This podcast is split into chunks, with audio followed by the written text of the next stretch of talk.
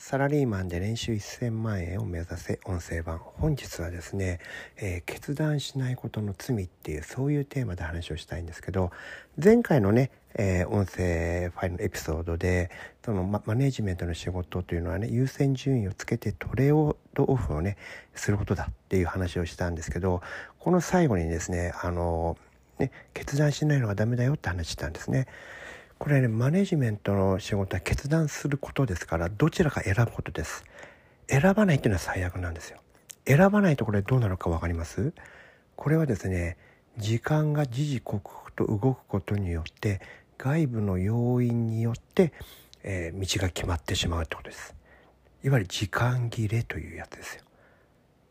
決めずに時間切れとなるというのが、えー、これねビジネスの世界で最悪ですね。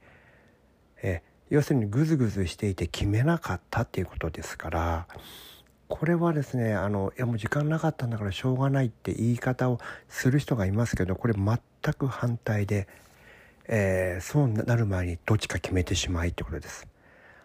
決めるということがですね、えー、決断する決めるということが人間の人生のね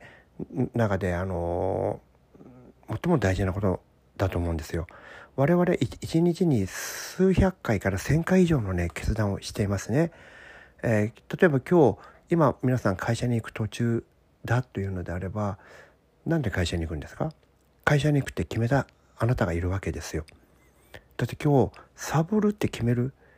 こともできたわけでしょ？有給休暇を取るという決断もできたわけそれをしないで会社に行くっていう決断したんです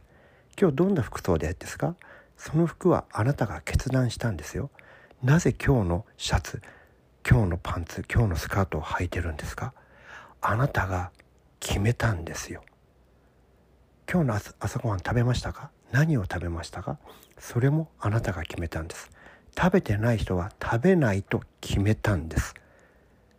あらゆることは決断の連続。人生っていうのは決断の連続なんですよね。それが人生ですそれなのにそのビジネスにおいてね決めないということはあなたが主体的に能動的に生きていないということですからこれでね、えー、どんな悪いことが起ころうとそれはね全てあなたの責任なんですよね。決めなかったことによって最悪の結末になった経験を一度したらいいと思います。それはね本当に後悔しかないですね。決めておけばよかったってどうせうまくいかないなら決めておいた方が清々したすっきりした自分で決めたんだから諦めがついたってそういうふうに思えるわけですよ。ねあなたが今の会社を選んだのも実はあなたが決めたんですよ。ありとあらゆることあなたが決めた結果なんだ。だから決めるということをちゃんとやらないとダメですね。そのしかもマネジメントの人でその優先順位っていうのが、え、仕事をねの結果を決めるというふうな、ことを前回お話ししたわけですよね。少ないリソースの中であっちかこっちかって決めるって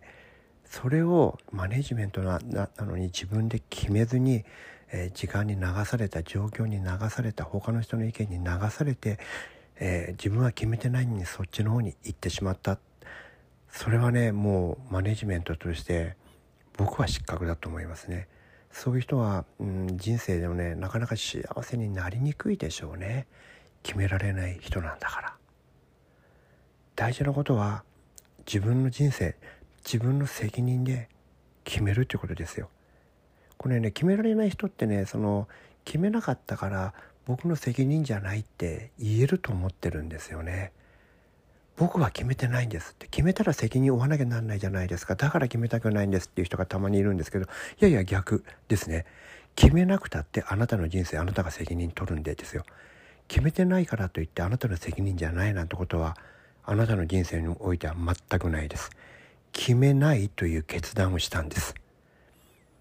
決めないで最悪の道を選ぶと決めたその決断をしたということが決めないということです。ですからこれが最悪の決断なんです。あなたの人生はどうせあなたが責任取んなきゃならないんでですからだったら自分の意思で決めた方がすっきりしますよ。どうせ最後の責任はあなたが全部背負わなきゃいけない。それが人生なんですから。だからね若いうちから早く自分のことは自分で責任を持って決めるっていうそういう癖をつけた方がいいですね。その癖がついてない人はマネジメントとかやっちゃダメだと思いますね。部下がかわいそうですから。部下が不幸になるだけですから。ね。ですからあなたは修正したいと思うんだったら自分の意思で決断するということを、えー、断ることにね癖にしてそしてその責任を自分で取るのだと。うまくいこうがうまくいく前が責任を取るのだということを早く決めるべきだと思いますね。ということで今日もお聴きいただきありがとうございました。